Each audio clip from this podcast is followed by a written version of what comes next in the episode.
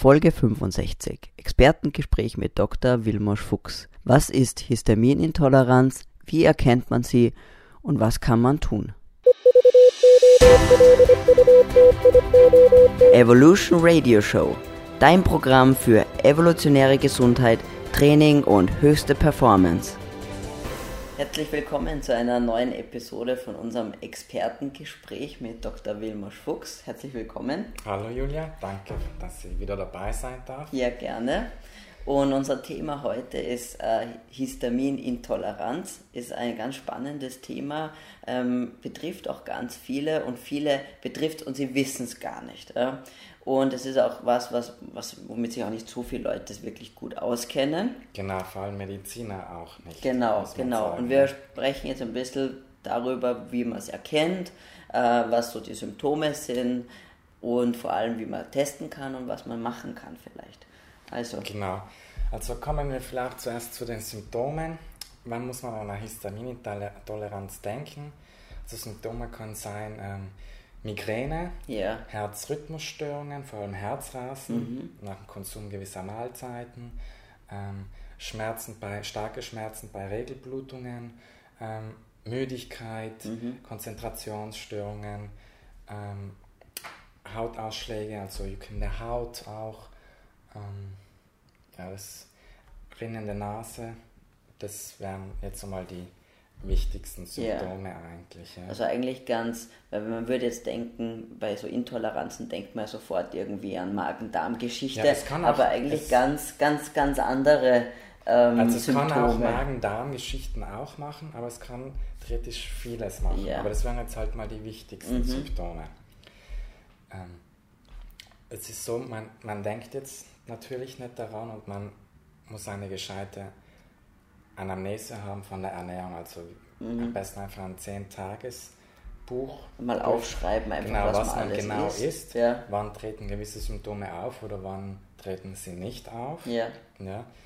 Ähm, und dann wär, sollte man auf histaminreiche Lebensmittel darauf achten. Das wären jetzt zum Beispiel Bitterschokolade, mhm. das wären praktisch alles Gemüse, was irgendwie aus der Dose kommt, also okay. konserviert ist. Yeah. Ähm, Salami ja. und der ganzen geräucherten ja. Fleisch. Alles, was auch irgendwie länger, also auch haltbar gemacht wird, oder? Haltbar gemacht wird, konserviert ist, aber auch lang oder, gereift oder ist. Also es war bei den Milchprodukten ja. auch, ja.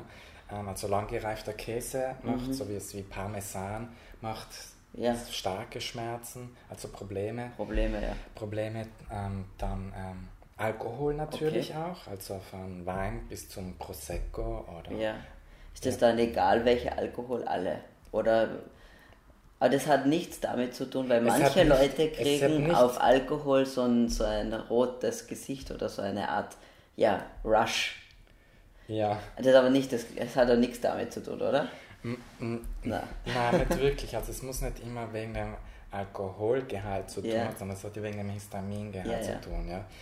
Ähm, dann weitere Lebensmittel, ähm, Weinessig, Tafelessig bereitet yeah. noch Probleme, Kaffee bereitet leider yeah. Probleme, manche Teesorten okay. bereiten Probleme. Ich meine, da gibt es, glaube ich, eh auch ähm, ganze Listen. Wenn man das eingibt, findet man sicherlich im Internet, beziehungsweise werden wir natürlich dazu verlinken. Genau, das wären jetzt mal die wichtigsten Das ist ja so eine Latte eine, an, Genau, es gibt viele Gemüsesorten, manche Obstsorten, die auch Probleme bereiten können. Ja. Also muss man einfach im Internet ja. nachschauen, welche mhm. Lebensmittel ja. ich meine, vielleicht ganz kurz sein könnten was ist Histamin eigentlich? Also ist das irgendwie was Gefährliches oder ist das, haben wir das, ist das eigentlich normal, dass, es, dass das da ist? Ja, was, was hat das eigentlich für eine Aufgabe? Also Histamin hat jeder von uns eigentlich im Körper, wird vom Körper selber gebildet. Okay. Es hat gewisse Funktionen im, für Immunzellen mhm. auch. Aber es ist halt so, es befindet sich auch in Lebensmitteln. Und eigentlich hat unser Körper, also der Darm, auch ähm, Enzyme, um Histamin in der Ernährung abzubauen. Mhm. Eines davon wäre jetzt die Aminoxidase. Okay. Ähm, wenn wir jetzt histaminreiche Lebensmittel zu uns nehmen, dann baut ja die Aminoxidase das zusätzliche, äh, zu viele Insulin, äh, Histamin ab. Was jetzt bei solchen Menschen sein kann, dass diese die Aminoxidase vielleicht weniger exprimiert mhm. ist oder nicht so korrekt funktioniert. Ja? Also weniger gebildet wird. Weniger ja. gebildet wird, genau. Ähm, aber wir haben auch weitere ähm, Enzyme, die Histamin abbauen können. Mhm. Das ist die Histamin-Methyltransferase, die wir im Blut finden. Das ist jetzt gerade ein bisschen oh, langes Wort. langes Wort. Das finden wir im Blut. Ja. Das kann auch Histamin abbauen. Ähm, jetzt, was die Diagnostik angeht, ja, auch wenn wir diese Enzyme kennen, ist es noch nicht ganz 100% verlässlich. Okay.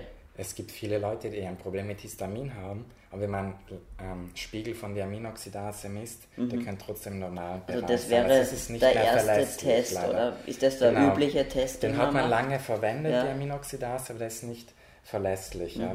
Man hat größere Studien dazu ja. gemacht und einfach gesehen, dass dieser Marker nicht verlässlich ja. ist, dass trotzdem Leute Probleme mit Histamin haben, obwohl die Aminoxidase im Normbereich okay. ist. Ja. Dann ähm, kann man einen Histamin 50 Prick-Test machen. Dann kann Was man, ist das? Das ist so ein Hauttest. Okay, ja. ja. Also wie ein klassischer Allergietest, so genau, auf die Art. Ja. Genau, ja, mhm. also es versteht unter Pricktest genau. diese Hauttest. Man, man kennt das ja von denen, wo man so kleine ähm, Kratzer auf der Haut macht oder Schnitterl eben. Genau, es sind Stiche, Und da kommen genau. die und dann, verschiedenen ja, Allergene dann man drauf. so Pusteln oder so, genau, also so genau. Ausschläge genau. und der Jucken und dann sieht man, welche Lebensmittel Probleme bereiten okay, können, jetzt im Kontext von einer Histaminintoleranz. Ja. Dann ähm, kann man Methylhistamin auch noch im Haar messen. Okay. Ja, und danach kann man einen Histamin-Release-Test machen, sprich man setzt den Patienten auf eine histaminarme Kost mhm. und gibt ihm dann histaminreiche Lebensmittel ja, sehr nett. Also man macht eine Challenge praktisch, oder? Eine Challenge, ja, genau. Und schaut, sehr was dann passiert. Ja. Ähm, das, was vielleicht manche nicht wissen, dass auch Medikamente Histaminliberatoren mhm. sein können. Okay. Das können zum Beispiel auch Aspirin sein, ja. aber es gibt auch noch viele andere Medikamente. Okay. Findet man auch alles im Internet. Ja, also auch ja. ziemlich lange Liste. Ja. ja, man muss den Patienten dann fragen, manche wissen, welche Medikamente sie vertragen ja. und welche hingegen Probleme bereiten. Ja. Ähm, dann, das, aber Ärzte müssen auch daran denken, halt, dass wenn sie Patienten haben mit Histaminintoleranz, dass sie auch daran denken, dass Medikamente auch Histaminliberatoren sein können. Ja, ja. ja. Nur, ja, wenige wissen das wahrscheinlich oder denken auch dran, an sowas Die zu fragen, allerwenigsten, aber es ist problematisch deswegen, weil dann Patienten vielleicht irgendwelche Schmerzmedikamente ja. kriegen auf Station und dann manchmal direkt eine schwere so Schocksymptomatik entwickeln können. Das ist wirklich sehr Voller. ernst zu nehmen. Ja, ja. Ich habe das einmal erlebt, ähm, während einem klinisch-praktischen Jahr und ich habe sofort gesehen am Amnese, okay, der hat Histaminintoleranz, habe ich gleich eine Liste ausgedruckt an Medikamenten. Ja, bevor ich es noch der Turnusärztin geben konnte, hat oh, die Patientin einen Schmerzen gekriegt und der, hat, der ist fast erstickt auf Station. Wir haben ja Panik gekriegt, deswegen sage ich, daran muss man denken. Boah. Und die Medikamentenamnese ja. ist da wichtig. Ja. ja und sonst mit einem Dermatologen absprechen mhm. und fragen, weil der ja auf Allergien spezialisiert ist, welche Medikamente man geben könnte. Genau, genau, genau. Bei Histaminintoleranz. Ähm, noch, ähm, was man noch dran ja. denken muss, ist Achtung, ähm, auch bei Kontrastmitteln okay. können auch Histaminliberatoren sein und auch zu schweren Schocksymptomatik führen. Ja, das, das, heißt, man muss mit dem Radiologen zuerst informieren. Ja. Der Patient muss 24 Stunden ähm, davor eine histaminarme oder stark reduzierte Kost einhalten. Und da muss auch ähm, H1 und H2-Rezeptorblocker zu sich Was nehmen. Das? das? sind Medikamente, die jetzt ähm, meine, dass das Histamin nicht seine Wirkungen ausüben Aha. kann im Körper. Okay, also die blocken die Histaminrezeptoren. Genau. Oder wie? Ja. genau. Das heißt, selbst wenn Histamin da wäre, kann es nicht andocken praktisch an diese Rezeptoren genau. und, und, kann somit nicht die Wirkung entfalten. Genau. Ja. Ja, äh, vielleicht noch an was man denken muss. Also die Symptome treten ja. circa 45 Minuten nach dem Konsum von histaminreichen ja. Also doch relativ spontan sozusagen. Eigentlich, ja. genau. Ja. Und der klingen dann eigentlich innerhalb von sechs bis zwölf Stunden schon wieder ab, bis mhm. spätestens 24 Stunden mhm. eigentlich. Ja. Okay. Aber nicht jeder reagiert es gleich mit Schock oder so, sondern. Nein, also die Ausbildung kann natürlich ja. sehr unterschiedlich ja, sein, wie bei anderen Lebensmitteln. Ja, ja. Intoleranzen oder Allergien. Ja, ist es. Die Frage, ist es eine Allergie oder wenn, wenn der fast erstickt, ist das ja schon mehr eine Allergie als eine Intoleranz. Genau. Ja, also jetzt zu, ohne zu sein, die Immunologie zu ja, gehen, ja. als Mensch, es hat schon irgendwie eine allergische Komponente und auch irgendwie eine, es nennt sich ja Histaminintoleranz, aber es manifestiert sich ja, auch wie eine manchmal, Allergie irgendwie. Ja, wie eine. Allergie. Aber kann man jetzt also irgendwas selber tun? Also kann man das irgendwie heilen oder? Heilen ist so eine Frage. Man ist sich nicht einmal ganz sicher, was ja. die Ursache der Histaminintoleranz ja. ist. Ob jetzt ähm, das Darmmikrobiom, also Darmbakterien, eine Rolle spielen. Und wenn, also wenn eine Darmdysbiose vorliegt, also eine Komposition der Darmflora jetzt vielleicht suboptimal ist ja. und wenn das sich dann bessert, dann können sich Histaminsymptome bessern oder auch komplett verschwinden, habe ich auch schon erlebt. Aber so ganz sicher ist man sich noch ja. nicht, was die Ursache angeht. Es gibt vielleicht, ist es auch so, dass es zwar ein Symptom ist, aber vielleicht auch mehrere verschiedene Ursachen haben kann, oder? Genau, also, also man leider noch nicht alle weiß. Ja, ja.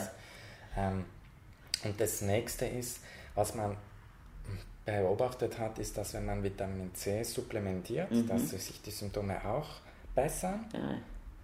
Interessant, also man kann es mindestens mal selber probieren mit genau. Vitamin C. Vitamin C, Lifestyle-Modifikation natürlich. Ja, ja. Ernährung umsteigen, die jetzt aus hochwertigen, nährstoffreichen, ja. unverarbeiteten Lebensmitteln besteht und auch histaminarm ist. Sich histaminfrei zu ernähren, ist ziemlich schwierig. Ja weil in vielen guten Lebensmitteln, in vielen normalen Lebensmitteln einfach Histamin drinnen ist genau. und wir genau. ja eigentlich kein Problem damit haben. Theoretisch nicht und das ja. nächste Problem ist, dass man Histamin auch nicht irgendwie abkochen kann ja. oder einfrieren muss. Mhm. Also wenn es einmal Histamin drin ist, dann kann ja. man schwer dagegen machen. Das heißt, wenn man Fleisch konsumiert, muss es frisches Fleisch sein. Aber wenn man das Fleisch dann ähm, ähm, tiefkühlt oder so und dann auftauen lässt, dann, dann während diesem Prozess dann bilden sich ja. schon Histamin. Histamin ja? ja? Und auch beim Auswärtsessen, Achtung auf ähm, geräucherten Lachs oder anderen Fischarten, ja, also, das sind auch sehr okay. starke Histaminliberatoren. Was hältst du von ähm, das, davon, wenn, dass man eben die Dausidase dazu nimmt, also als, als Supplement? Gibt es halt neuerdings auch, ja. Allerdings, glaube ich, fehlen größere Studien zu dem Thema, wie viel mhm. das wirklich hilft. Ja. Und natürlich, wenn man die Diagnostik betreibt, jetzt so Histamintoleranz, darf man solche Medikamente auch nicht nehmen. Nein, das ist klar. Ja.